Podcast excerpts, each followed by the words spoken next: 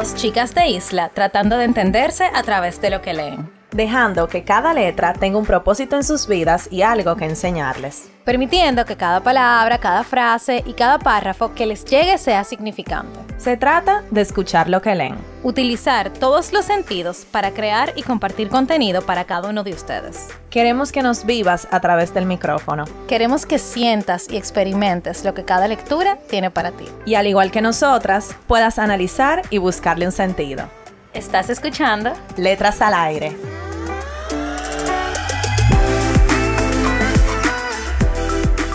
Hola a todos y todas, bienvenidos a otro episodio de Letras al Aire. Se encuentran con sus hosts favoritas de todos los viernes, Carol y Nicole. Hola a todos, espero que estén muy bien y que nos hayan extrañado.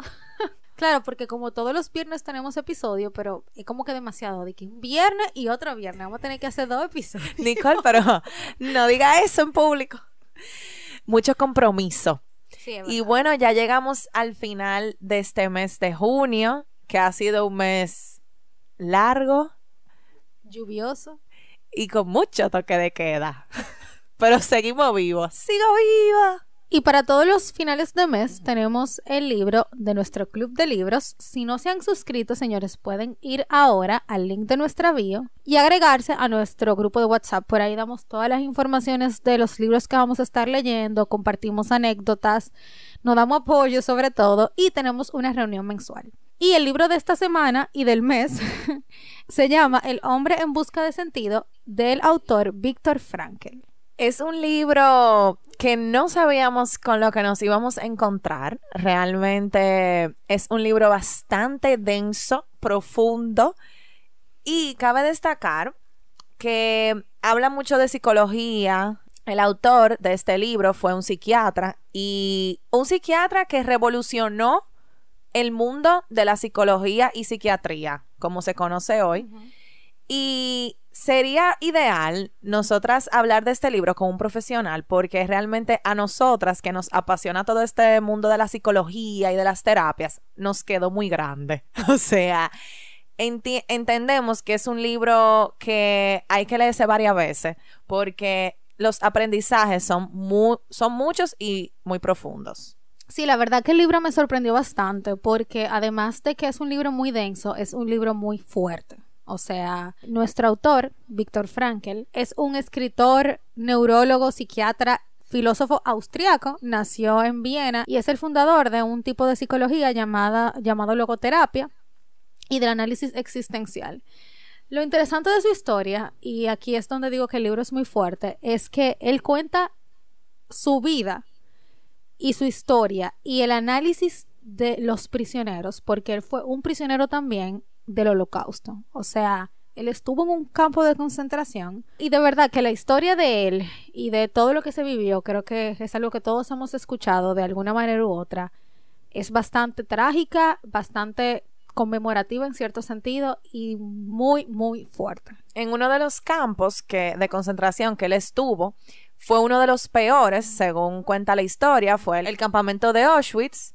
Y bueno, para ubicar este autor y este libro en el momento histórico, en tiempo y espacio. Esto ocurrió en Alemania, el holocausto, en medio de la Segunda Guerra Mundial. Fue una ideología, la ideología nazi, que subió por su líder, Hitler, Adolfo Hitler, que tuvo una dictadura en Alemania de 12 años, o sea, de 1933 a 1945. Este momento del holocausto duró dos años eh, los últimos dos años de su dictadura, en donde se exterminaban judíos, gitanos, personas que según esta ideología no eran puras o superiores, personas discapacitadas, personas que, vamos a decir, según ellos, no le aportaban a la sociedad y era como limpiando la raza. Sí, ellos decían básicamente que todos los problemas que tenía la supremacía alemana era culpa de ellos. O sea, la pobreza era culpa de ellos, el desempleo era culpa de ellos, el no haber ganado la Primera Guerra Mundial era culpa de ellos. O sea, ellos culparon a un pueblo, que era el pueblo judío, de todas estas cosas que estaban pasando en su país. Señores, y de verdad, o sea, a mí me cuesta todavía el día de hoy comprender cómo es posible que una sola persona, porque la ideología nazi se ha conocido desde el principio de la historia hasta ahora, que fue idea de Adolfo Hitler, hizo que una masa tan grande de personas exterminara a otras personas que incluso eran alemanes, o sea, alemanes judíos. Exactamente. Y para darles un dato preciso, fueron más de 6 millones de judíos exterminados en este tiempo del holocausto que solo duró dos años. O sea, imagínense cuántas personas al día tenían que asesinar para cumplir 6 millones en dos años. O sea, fue una locura. Y algo también importante que hay que hablar y con esto creo que debemos darle, aunque sea un minuto de silencio, por todas esas víctimas que se perdieron, es que no era una muerte pacífica. O sea, eh, la muerte de ellos era o tú te morías literalmente de hambre o por enfermedad o simplemente ya como que eh, lo más conocido era que te ponían una cámara de gas. O sea, te mandaban a quitar tu ropa, tú entrabas con un sinnúmero de personas y los incineraban a todos juntos. O sea, cuentan eh, en otras, bueno, hay muchas películas, hay series y hay muchos libros sobre la historia nazi y todo lo que representó y el holocausto. Pero dicen que cuando se veía ese humo negro que salía, todo el mundo ya sabía lo que estaba pasando y como nadie, por lo menos de ese entorno, hacía nada para pararlo. O sea, tuvo que venir fuerzas extranjeras a parar lo que estaba pasando en ese país. Sí, yo estoy de acuerdo, Nicole, con que hagamos un momento de silencio por esas personas que no se merecían estar ahí, no se merecían la discriminación y sobre todo no se merecían la manera en que murieron.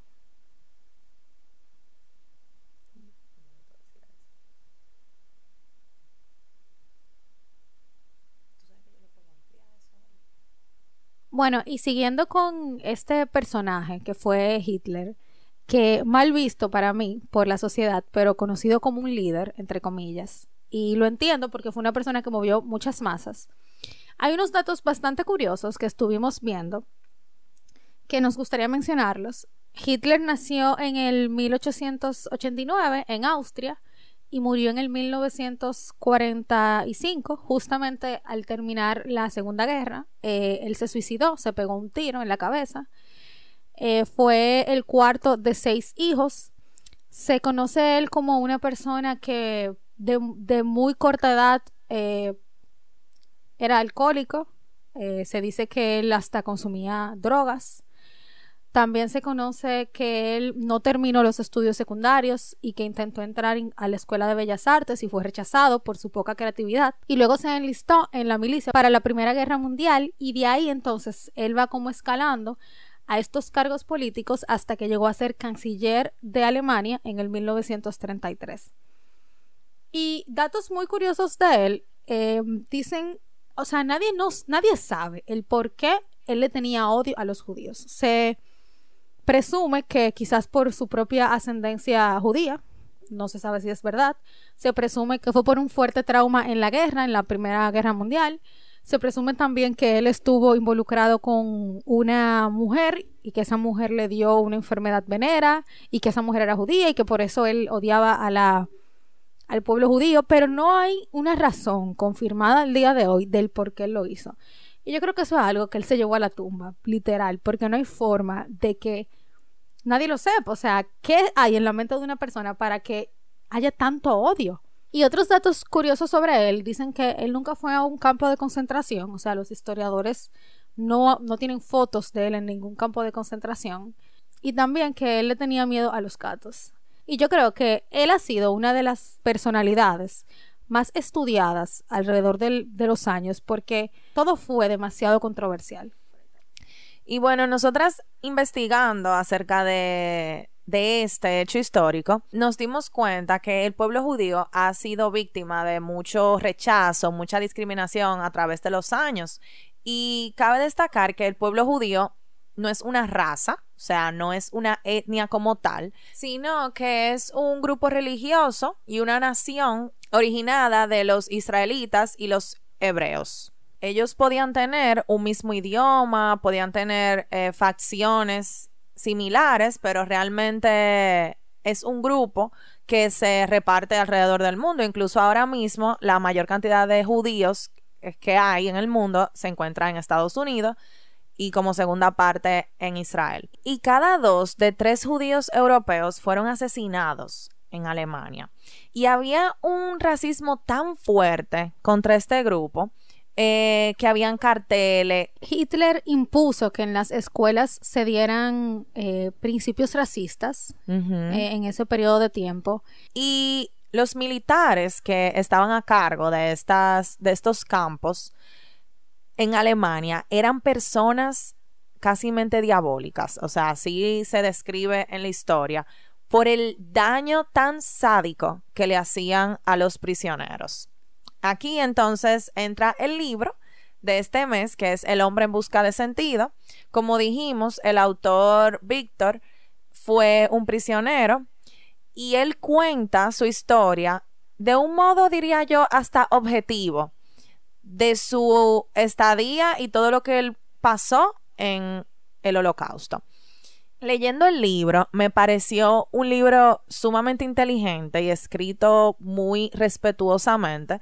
Yo creo que Víctor no mostró en ninguna de sus páginas ni un poco de venganza, ni, odio, ni odio, ni que él quería hacer daño a quienes le hicieron daño a él. Para nada. O sea, yo creo que él contó su historia y cosas muy feas que él pasó, me imagino que hubo peores que él no cuenta en el libro, eh, él lo contó de una manera objetiva, totalmente. A pesar de que lo quisieron poner como que él era menos, de que todos ellos eran menos y de que ellos no valían la pena y de que ellos se iban a morir en algún momento, él salió de ahí. De verdad, él no pensó nunca que él iba a salir vivo de ahí. O sea, él siempre se mantuvo pensando que su turno iba a llegar. Y él decía algo muy acertado, eh, que creo que para muchos en ese momento debe ser difícil.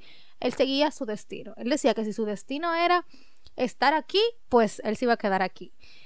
Y eso me chocó tanto porque el ser humano tiene un instinto de supervivencia tan grande. Y él dejar de lado ese instinto para seguir su destino, porque eso era... Aunque fuera la muerte. Exacto, aunque fuera la muerte. Y de esa manera creo que eso es algo muy valioso. Entonces, él se quitó su sombrero de que le quisieron poner de ser un prisionero, de ser menospreciado, de, de que él no valía la pena, y se puso su sombrero de médico para hacer este libro. Y lo interesante de la historia de él es que él llegó con un manuscrito de un libro al campo de concentración y, e inmediatamente se lo quitaron. Y después de que se lo quitaron y él comenzó a ver todo lo que estaba pasando ahí dentro, él dijo, no, es que yo tengo que escribir sobre esto, porque es que de aquí tiene que, esto tiene que tener un sentido. Y por, por eso mismo el nombre del, libro. El hombre en busca de sentido. Él incluso, eh, él relata cómo el sentido de la vida puede significar cosas diferentes para cada quien. Puede ser que el sentido mío sea Dios o un ser superior, para otra persona pueda ser una persona o una cosa y para otra puede ser una meta que quiera lograr. Entonces, básicamente, él explica el cómo tener un sentido de la vida lo salvó de, de morir en el holocausto. Él tuvo varios, o sea, en un momento era su esposa y embarazada, que él tenía, que no sabía de ella, no sabía por un tiempo de, de qué había pasado con ella en otro momento fue el poder terminar su manuscrito, poder volverlo a escribir.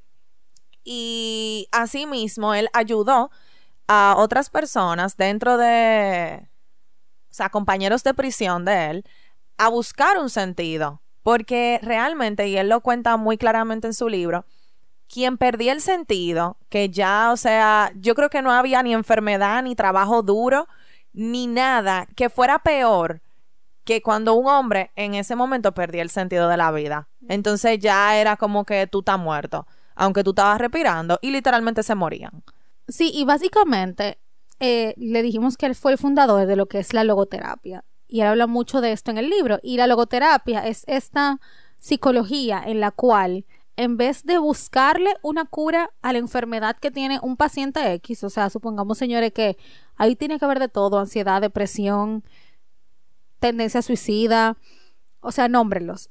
Y la idea de él es que en vez de, curar la enfermedad, tú tienes que curar al paciente. Y tú curas al paciente ayudándolo a buscar un sentido en lo que sea que esté pasando. Y como bien dijo Carol, él ayudó a muchos compañeros de él a tratar de recuperar o a buscar un sentido. Y al principio eran cosas buenas y positivas como yo voy a salir adelante porque me esperan personas afuera. Pero después que tú tienes un año en un campo de concentración, que era lo que él decía, ya tú no crees tanto que tú vas a salir y que el día de mañana tú vas a encontrar a alguien. Incluso hubo una parte del libro que me, me chocó mucho porque cuando, y él lo dice como de la actitud del prisionero, de que todos entraron normal, como que no estaba pasando la gran cosa, que ellos iban a salir de eso en un mes.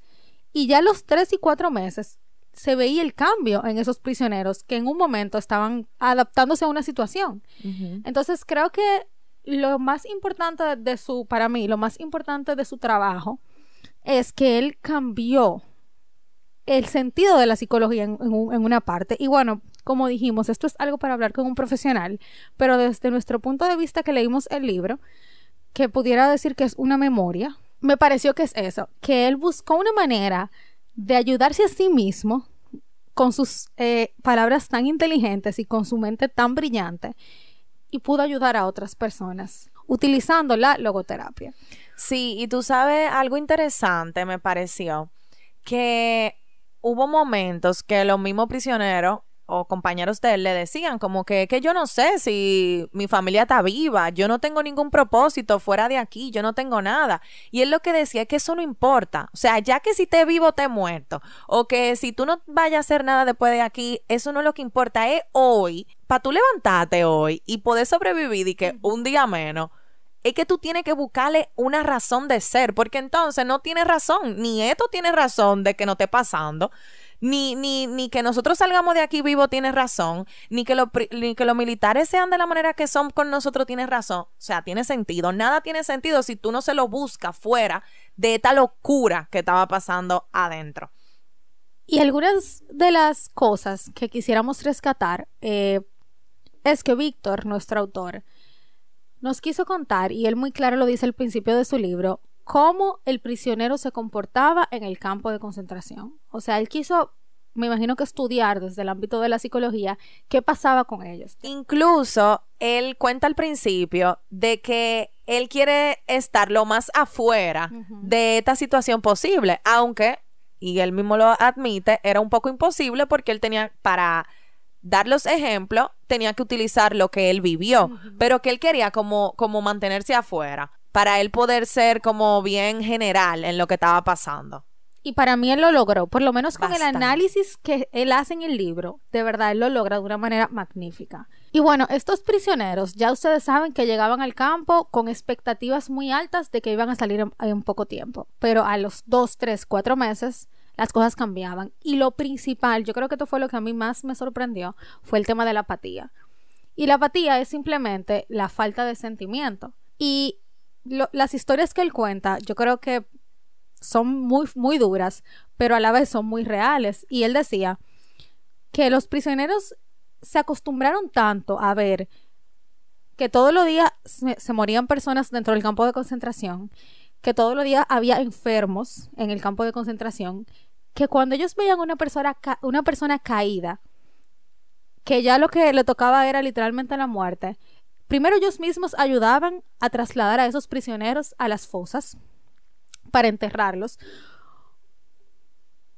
Y segundo, ellos lo que estaban viendo no era ni siquiera, wow, tú te vas a morir, no, era si esa persona tenía o unos zapatos que fueran mejores que los de ellos para tomárselos, o si las ropas que ellos tenían eran eh, mejores que las de ellos, o si tenía, por ejemplo, eh, que allá había como un tema de un trueque, que tú intercambiabas cigarrillo por comida o lo que sea. Y ellos veían si esa persona tenía algo que podían utilizar para ellos poder sobrevivir. Entonces, eso se volvió algo tan rutinario que hasta él mismo sintió en muchas ocasiones esa apatía. Sí, yo anoté en el libro una frase que me gustó mucho concerniente a ese tema, Nicole, de la apatía. Dice, pronto el prisionero construía, gracias a la insensibilidad, un muy necesario escudo protector. Sí, porque yo creo que era tú o yo. Entonces, uno como ser humano siempre, a menos que sea una persona allegada a ti, eh, se va a poner primero. Y con esa frase, otra que dice, si alguien nos hubiera preguntado si la afirmación de Dostoyevsky, que define al hombre como un ser que puede acostumbrarse a todo, era cierta, habríamos contestado, sí, el hombre puede acostumbrarse a todo, pero no nos pregunte cómo lo hace. Yo creo que dejaba de lado eso mismo que tú dices, ya no era, ay, yo quiero respetar a esta persona que murió. No, es que mis pies están frizando y no me sirven los zapatos, lo tengo hinchado, necesito otro y tú y esa persona que murió los tiene. O sea, tú entiendes cómo ese instinto de, de supervivencia, ya que con ese escudo que ellos tenían, ya quedaba de lado la muerte. Yo creo que incluso él dice que ya la muerte ni les, no les sabía nada. Y que solamente sabía algo cuando te llegaba tu turno. Pero cuando llegaba el de los demás, tú simplemente le deseaba buena suerte porque era lo único que había. Y otro tema importante que tocan y que de verdad para mí también fue súper impactante era el tema de los sueños. Porque él decía que los prisioneros generalmente tenían pesadillas, o sea, era muy raro que ellos soñaran con cosas buenas, pero que a él no, les, no le gustaba levantar a ninguno de los compañeros de él, aunque estuvieran gritando, porque la realidad que los esperaba era peor que lo que ellos estaban soñando. Sí. O sea, eso para mí, cuando él dijo eso, fue, no, o sea, que a mí se me eriza la piel, de verdad, de escuchar eso. Y tiene todo el sentido del mundo, yo creo, porque tú estás viviendo un infierno. Tú no tienes el aliento para tú poder soñar cosas positivas. O sea, al principio sí, claro, por los recuerdos, pero después de un año, los recuerdos que tú tienes son todos los días tú levantándote a estar en el frío, horas y horas pasando hambre, simplemente porque alguien decidió que ese era tu destino. Otra de las cosas que, que me acuerdo es el hambre.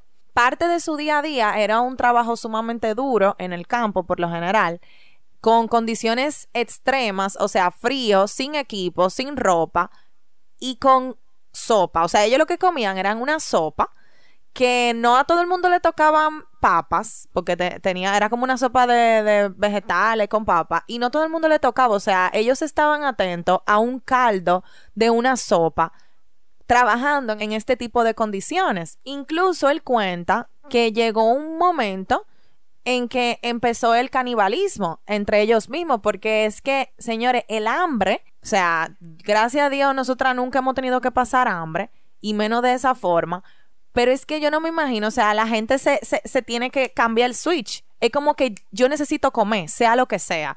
Entonces, habían ya, ustedes imaginan, o sea, quien le caía bien al, al que servía la comida, le daban papa, eh, quien esto, quien lo otro, que si los favores, que si yo guardaba un pan para mañana, porque eh, siempre tenían hambre, siempre tenían hambre. Entonces, eso, el hambre y la comida se convirtió, vamos a decir, como en su foco principal del día a día. Era, yo tengo que buscar comida, tengo que comer. Entonces, me da mucha tristeza que personas profesionales, porque ahí habían de todo tipo de, de profesiones y eso, lo sacaran de su entorno en donde puede ser que la mayoría de, ellos no le faltara la comida para llevarlo a este a esta situación en donde no tenían nada. Incluso el autor menciona que el cuerpo de ellos era hasta un cadáver. O sea, ellos se sentían así, porque así lo hacían sentir los militares. Ellos eran simplemente un cadáver que no servía para nada. O sea, wow, eso de verdad que es increíble. Sí, y otro tema que se toca es el tema de la religión. Y el autor lo menciona mucho porque él dice que dentro de esos campos, personas que no creían en absolutamente nada, estaban al otro día leyendo un libro religioso, o sea, se convertían dentro de este campo de concentración, o sea, ellos decían, no, independientemente de esta situación que yo estoy viviendo, hay alguien allá supremo que estará velando por mí. Entonces, era algo sumamente controversial, porque una persona que no creía en nada terminaba creyendo en absolutamente todo. Bajo esas condiciones donde te están literalmente aniquilando. Bueno, ¿y qué te pareció el libro, Nicole? Me pareció primero muy completo, porque tiene de todo. Tiene, eh, hay partes que yo no me quería despegar porque mm, como que por más feo que fuera, me vivificaba lo que estaba pasando, pero también hubo partes que yo no entendí, o sea, en un momento se volvió muy técnico, eh, cuando entra el tema de la logoterapia, que bueno, no sé si lo dijimos, creo que sí, que sí. Él fue un sobreviviente del holocausto, pero luego de que él sale, o sea, él salió en condiciones de continuar su vida, él fue psiquiatra de la Universidad de Viena durante mucho tiempo, recibió muchísimos premios también y como más de, no recuerdo si eran 20 o 30 universidades, le dieron menciones por el trabajo que él hizo luego de que salió del campo. O sea que su vida tuvo, tuvo un sentido y lo tiene el día de hoy. O sea, la psicología se revolucionó por él. Y me da mucho gusto, o sea, me gustó mucho, pero entiendo que es un libro que no es para todo el mundo, o sea, no se van a esperar una historia de principio a fin como una película, no. Lo tiene, pero también tiene mucho análisis. O sea, si tú eres una persona que te gusta analizar y como fundir, yo diría, este es un libro para ti. Si tú eres una persona que solamente te gustan las historias, lo vas a tener que leer hasta la mitad.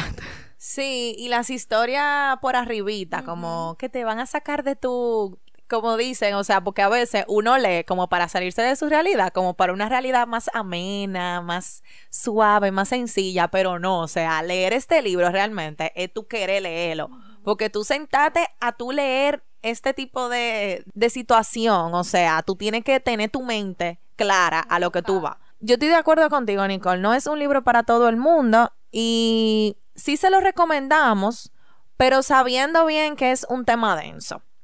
Y uno de los aprendizajes que yo me llevo de este libro y de los que más me marcó fue en la última parte de donde él contaba su historia en, en el campo de concentración. Él habló primero de la mente de los prisioneros y luego habló de la mente de los militares. Y muchas personas le preguntaban que por qué un militar podía ser tan malo con una persona de su misma especie, con otro ser humano. Y él lo que decía, y puso varios ejemplos de esto, es que al final él no ve que los militares eran malos y los prisioneros eran buenos. Es que habían seres humanos malos y seres humanos buenos.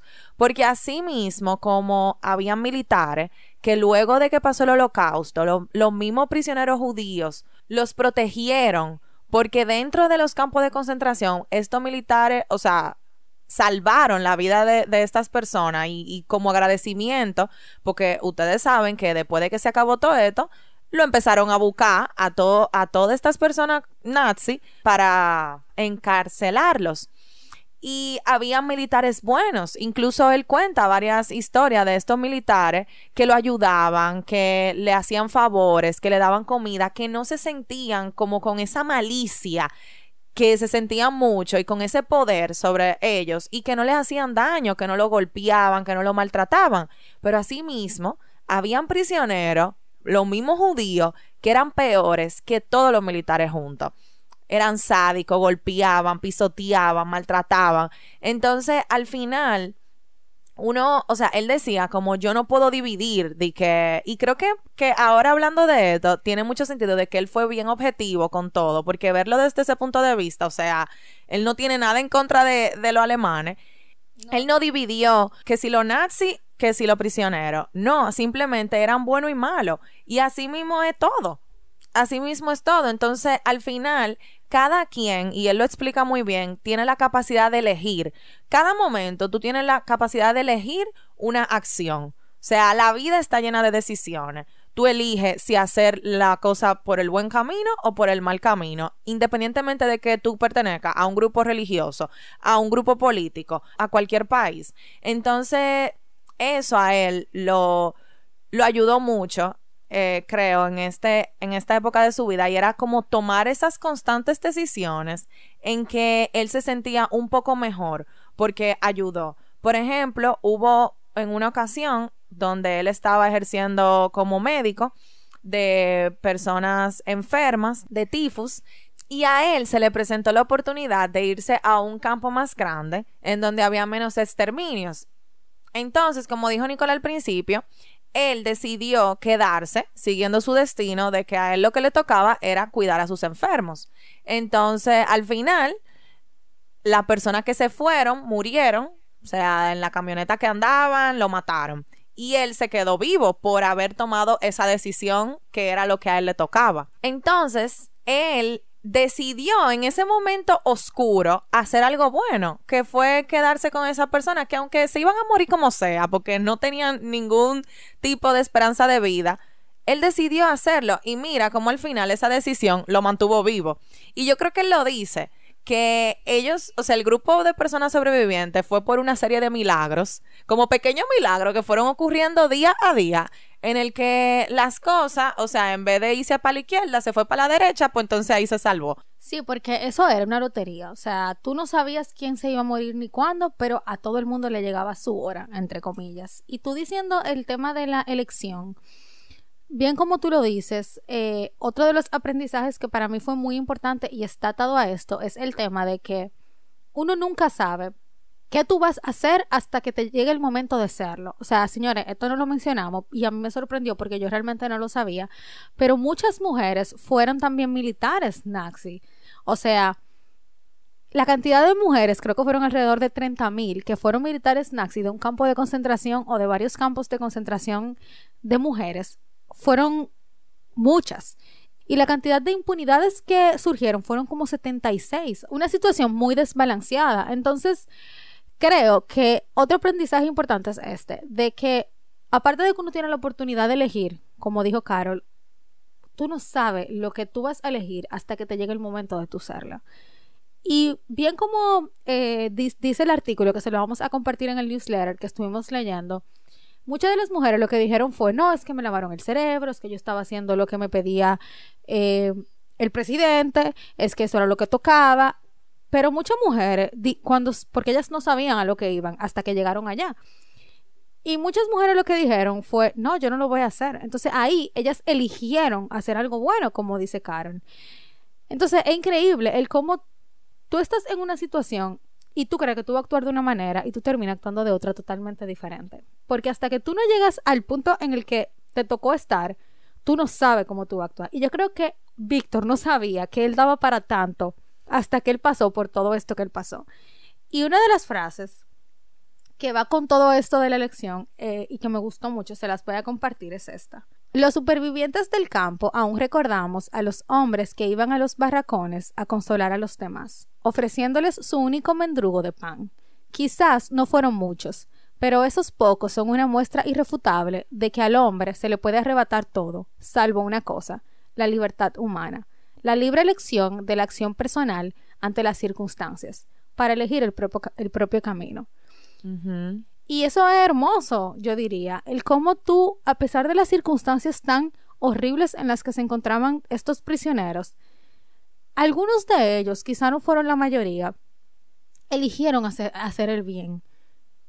Y al final de cuentas, eso es lo que importa, que tú a pesar de todo elijas lo que tú entiendes que es lo mejor para ti, obviamente, y sin hacerle daño a nadie. Y es tan difícil tú como que poner esta frase en esta situación y sacar algo bueno, pero creo que si tenemos que sacarle algo bueno sería esto.